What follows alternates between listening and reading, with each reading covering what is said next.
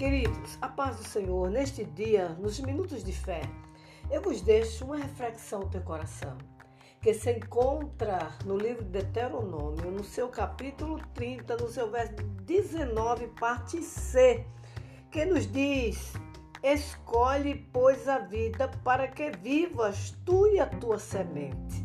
Nós vemos que nesta vida, queridos, Existem várias escolhas. Apesar de que o homem, na sua desobediência, ele só escolhe o que é difícil, o que é errado. Mas o Senhor nos dá o livre-arbítrio para que a gente possa fazer uma boa escolha. Isso existe escolha no trabalho, é, em diversas áreas da,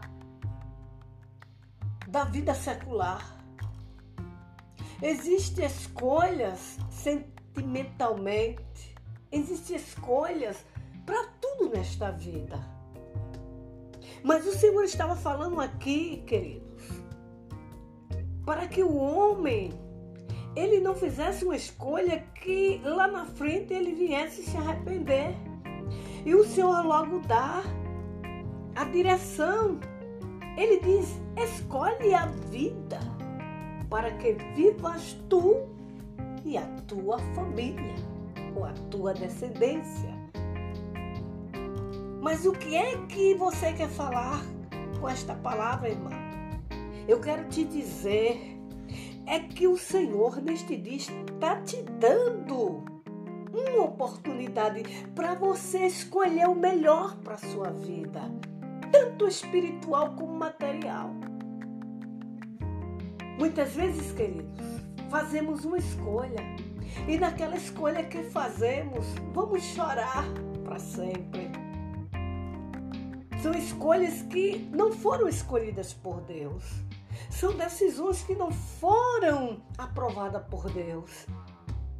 Mas neste dia, receba esta palavra Ore a Deus, busque a Deus. Entre pelo caminho certo, vá pelo caminho certo.